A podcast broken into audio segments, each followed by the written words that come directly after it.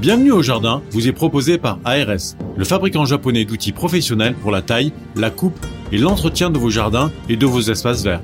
Vous avez besoin d'un avis, d'un conseil? Consultez-nous sur notre site www.ars-france.fr. Vous n'avez pas la main verte? Alors prenez-en de la graine avec nos paroles d'experts. Nous allons rester dans l'hiver, mes amis. Nous allons nous calfeutrer parce que nous allons parler du vent le vent qui est un élément majeur au niveau écologique du jardin. Si je peux parler de l'écologie du jardin, le vent va jouer un rôle parce qu'il va vous imposer des contraintes. Il va avoir d'abord un rôle desséchant, limitant, et parfois même complètement frustrant pour les plantes. Il y a des plantes qui sont totalement tordues à cause du vent, etc. Donc il faut quand même mettre les choses un petit peu en place, à savoir que le vent, c'est l'air, c'est-à-dire ce gaz. Ça pèse combien, tiens, un litre d'air? Mais non, parce qu'on n'a pas l'impression. Ah oui, un litre d'air. Un gramme 280. Attends, je vais essayer de voir. C'est pas évident à dire. Voilà. bah, C'est-à-dire que c'est pas beaucoup. Un gramme 293. Sauf que, lorsqu'il y a des masses d'air, bah, ça fait vraiment une vraie force. Et donc, par exemple, le vent qui va agir sur les plantes, ça peut déraciner un arbre lorsqu'il y a une tempête, etc. C'est parce que, évidemment, il y a une masse. Si le vent n'avait pas de masse, bah, il donnerait, donnerait rien. Donc, ce vent, qui dans nos régions, alors, dans la moitié nord, on va dire, est plutôt ouest-est. Dans la moitié sud, il y a souvent, avec le Mistral, la Tramontane, des vents du nord, surtout dans la vallée du Rhône, qui descendent comme ça. Mais globalement, notre pays étant ayant une grande, grande façade atlantique, on reçoit quand même beaucoup de vent qui viennent de l'ouest. Bon, pourquoi je dis ça? C'est parce qu'il faut que dans vos jardins, vous pensiez quand même à vous protéger du vent. Pourquoi est-ce qu'on va se protéger du vent? Eh bien, pour que les plantes ne tombent pas, ne se couchent pas. Quand on a des fleurs, euh, moi qui suis sur un balcon, le vent c'est euh, c'est important parce que euh, bah, ça couche, ça couche les plantes. Ça peut même renverser, renverser quand c'est en pot. si la plante a un feuillage volumineux, même avec un gros pot, ça finit par la, faire tomber. Euh, donc ça empêche de fleurir aussi. Ça empêche de fleurir, oui. Ça, ça, bah oui, ça a un côté desséchant, et donc les, les bourgeons vont, vont souffrir de ce manque euh, d'humidité, et, euh, et donc c'est un Très dangereux d'ailleurs, il faut faire très attention, je pense. Tu as des problèmes à Vitel sur le vent? Oui, oui, oui, problème à Vitel. Pourquoi? Parce que, enfin, en tout cas, dans, je vais parler de mon jardin, là où nous sommes, on est encerclé. Alors d'un côté, il y a les maisons parce que c'est un village rue, donc là tout va bien. De l'autre, c'est les champs, et les champs, à perte de vue, eh bien, ils sont pratiquement sans arbres, sans rien, sans couverture. Et puis c'est pareil pour les les jardins de de nos voisins et en particulier l'hiver, qui sont complètement déserts, alors que nous on a mis des arbres un peu partout. On fait on fait pas de l'agro jardinerie mais pas loin de l'agro-jardin, mais pas loin. Donc on a les arbres, on a le potager en dessous, donc euh, il y a quand même un espace protégé. Et, on est les seuls à avoir un petit îlot là au milieu de verdure, et donc bah, c'est balayé par le vent, et c'est assez violent. Alors, Roland vient de dire le mot important, balayé par le vent, c'est-à-dire que il y a un effet d'érosion. L'érosion éolienne, elle est vraiment connue. D'ailleurs, il suffit de regarder, par exemple, quand vous allez à la plage, et si jamais il y a un peu de vent, vous voyez bien les grains de sable qui s'envolent, et donc, en fait, petit à petit, eh bien, vous avez euh, le fait que ça creuse. Dans un jardin, si on ne protège pas le sol pendant les périodes, notamment en hiver comme en ce moment, eh vous allez avoir une érosion aussi de votre sol. Donc, on pratique parce que Alain, c'est un maître de la permaculture. Moi, je, ça, me gonfle complètement. Je vous le dis vraiment, vous le savez, mais je le, répète. Mais comme on a un invité, je vais être élégant. Je vais lui laisser vous expliquer ce qu'il faut faire pour éviter l'érosion éolienne. Oh je vais parler plutôt dans le potager, qui est quand même l'endroit où on a besoin d'une terre la plus riche possible. Donc pendant l'hiver, quand vous avez ben, fini vos cultures, la terre est à nu.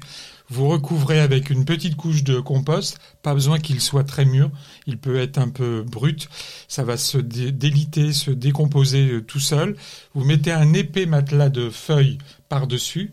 Quand je dis épais, c'est 10 cm, 20 cm, 30 cm, vous pouvez y aller. Mais ça se trouve pas dans le commerce les feuilles, si on n'en a pas. Euh, ah ben non, faut être un peu à la campagne. Euh, et puis en plus, il faut pas prendre n'importe quelle feuille, parce qu'en ville, si vous prenez les feuilles du marronnier, ça va pas être excellent. marronnier, platane, tout ça, c'est pas terrible. Euh, avec la fameuse mineuse, donc non, il faut des feuilles, oui, en bonne santé. Mais si vous avez des tilleuls, tout ça, vous récupérez toutes les feuilles, vous faites un matelas et vous stabiliser tout ça avec un filet à grosse maille bien attaché et vous laissez pendant tout l'hiver. Donc si vous le faites euh, en janvier, c'est le dernier moment, vous allez avoir janvier, février, mars, ça va diminuer. Alors ça va moins diminuer que ceux qui l'auront installé au mois d'octobre-novembre, mais ça va diminuer progressivement. Pourquoi? Parce que les petites bêtes du sol, les vers de, les vers de terre, pardon, euh, grignotent et vont décomposer ces feuilles.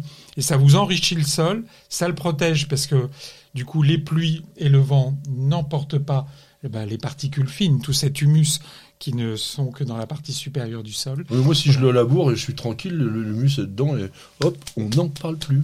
Oui, mais la surface va quand même. Avec, toujours à nu.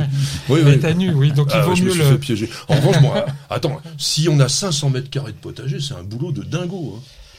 Oui, oui, oui. Bah là, il faut faire un week-end porte ouverte, et puis avec quelques râteaux et quelques brouettes. Non mais euh, le coup des filets, le truc. Et non mais parce qu'on imagine ces 500 mètres carrés avec rien autour. Mais si c'est comme euh, chez nous, on a des arbres de temps en temps, on a des arbustes. Donc les 500 mètres carrés, finalement, les feuilles, on les feuilles sont tombées naturellement. Oui, c'est ça. Et t'as encore moins de travail. tu le fais le filet, toi? Non, moi non, le filet. Ah non, c'est trop fatigant. Oui, oui, t'avais le boulot, t'avais le prix du oh filet. Attends, bah, exactement. Par contre, je fais tout le reste, sans filet. Le vent n'est pas qu'un ennemi du jardin. Alors on va rester quand même deux secondes sur l'ennemi parce que il faut penser quand même à créer des brise-vents dans les régions où on est quand même soumis à des vents violents. Et il faut savoir qu'avec le bouleversement climatique que l'on vit actuellement, on a des risques d'avoir des phénomènes climatiques de plus en plus marqués. C'est-à-dire qu'il peut y avoir très bien aussi une année, il n'y aura pas un coup de vent, et puis des années avec des tempêtes, vice-versa avec la chaleur, etc. Bon, il faut donc faire des brise-vents. Comment est-ce qu'on fait un brise-vent alors végétal, hein, d'abord, Alain, puisque toi tu t'y connais sur ton balcon, euh, mon avis. oui, oui, je mets, je mets, des grands cyprès de 10 mètres. non, oui, bah effectivement, il faut faire euh, une barrière. Donc sur un balcon, souvent, on a un côté le mur, donc ça c'est la protection. Si on n'est pas face, moi j'ai la chance, en fait, le vent vient de l'ouest, les vents dominants viennent de l'ouest, mais moi je suis exposé nord-est. Donc en fait, pendant les grandes tempêtes jusqu'à présent, je touche du bois. Il n'y a, pas, un pot qui a bougé. Pas un pot qui a bougé. Mais effectivement, il faut faire. Alors ça, ça, là, ce sont des protections végétales. J'ai des grandes plantes, j'ai quelques petites cannes de Provence, mais la version miniature, donc elle ne fait qu'un mètre vingt sur le balcon. Euh, ça, ça permet déjà de protéger, mais c'est pas quand même efficace. Sur un balcon, il vaut mieux passer avec des abris euh, solides, des canisses, des matériaux un peu plus solides. Euh, pas trop euh, hermétique parce que le vent a une mauvaise habitude, c'est qu'il cherche à passer par où on l'empêche de passer. Donc si ça ne protège pas tout, il va passer au-dessus, il va passer sur les côtés et il va revenir derrière et ça va tourbillonner. Et quand ça tourbillonne, c'est pire que le vent direct. En 99, j'étais déjà à Paris. On était dans une résidence, il y, avait trois côtés, il y avait des arbres qui étaient dans le bas de, l'immeuble, ça a tourbillonné, ça a déraciné les arbres, et tout a été euh, déraciné. Ah oui, c'est impressionnant. Non, la force du vent peut être colossale, d'ailleurs, on, le, sait, les marins le savent mieux que quiconque, mais pour les jardins, les brise-vents végétaux doivent être constitués comme des haies aussi épaisses que possible. C'est pas la, la hauteur qui est importante, parce que quand on a un mètre de végétation, on dit qu'on a 10 mètres de protection en largeur. Donc si vous faites 3 mètres de haie, c'est déjà énorme, vous allez avoir 30 mètres. Bon, faut déjà un grand jardin pour avoir 30 mètres de façade. Ça existe, heureusement. Mais globalement, donc vous voyez que c'est pas la peine de mettre des choses énormes. En revanche, souvent, dans les régions très très ventées, on met jusqu'à 3 rangs de végétaux de hauteurs différentes, de densités différentes, et qui ne sont pas d'ailleurs tous des persistants, on pourrait penser à ça. Mettre des cyprès, bon ça on le fait dans la Provence, etc. Mais c'est pas forcément les meilleurs. Avoir des arbres à feuillage caduc, mais qui sont plantés serrés, les branches qui vont être les unes dans les autres, créent une sorte de labyrinthe naturel dans lequel le vent bah, va s'engouffrer, mais il va être obligé de faire tout un tas de circonvolutions qui vont faire qu'il va se ralentir. Alors, je disais tout à l'heure quels sont les éléments positifs quand même que nous apporte le vent dans le jardin? Il y a d'abord l'aération, l'aération parce que c'est vrai que ça fait du bien d'avoir un petit peu, on le dit, hein, plantez pas les plantes trop près, vous risquez d'avoir pardon des maladies, euh, et donc le vent va nous aider, va nous filer un petit coup de main pour aérer les plantes. Ça c'est une première chose. Une première chose, et puis après il y a la dispersion des pollens, les plantes qu'on appelle anémocore, anémophile, euh, anémogame, enfin tout ce que vous voulez, qui ont donc des pollens qui sont très légers et qui vont être dispersés par le vent. Alors après, c'est un peu, on va dire, le mariage au petit bonheur la chance, hein, parce que ça s'en va et puis il faut que ça tombe au bon endroit pour après que ça se euh, pollinise. Sauf que ces plantes-là émettent énormément, énormément de pollen. Le peuplier, par exemple, on sait très bien que les gens qui sont allergiques, notamment, ils savent parce qu'il y en a beaucoup, beaucoup. Et ils sont très, très fins en plus. C'est pour ça ça pénètre à l'intérieur des muqueuses et ça peut poser quelques problèmes. Alors, il y a un autre avantage auquel on ne pense peut-être pas souvent, c'est l'effet de taille naturelle que peut apporter le vent. En 99 que tu évoquais, il y a eu des endroits, notamment, à Versailles, ça a été un peu la catastrophe, ils ont cassé beaucoup d'arbres. Au départ, ils ont cru que c'était une catastrophe. Et puis ils se sont rendus compte d'une chose, c'est que ça avait nettoyé les plantations les plus fragiles, que ça avait permis de faire un éclaircissage des bosquets de façon naturelle. Et moi, je le vois aussi au niveau des jardins qui sont autour de nous, par exemple les bouleaux. Les bouleaux sont des arbres très cassants qui cassent en permanence et donc qui se renouvellent. Il n'y a pas besoin du sécateur, pof, ça tombe tout seul. Donc le vent, faut s'en méfier, mais le vent, si vous vous en protégez bien, eh bien ça peut être votre allié. Vous avez écouté Bienvenue au jardin avec ARS, le fabricant japonais d'outils professionnels pour la taille, la coupe et l'entretien de vos jardins et de vos espaces verts.